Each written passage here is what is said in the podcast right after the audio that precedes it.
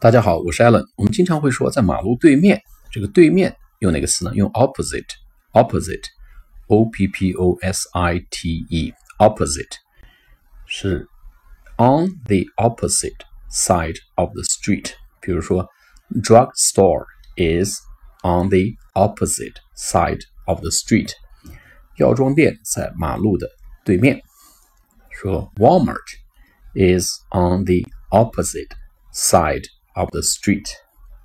Pizza Hut is on the opposite side of the street. 还有一个是 PetSmart，宠物的食品店。PetSmart is on the opposite side of the street，在马路对面。On the opposite side of the street。好了，我们下次课再见。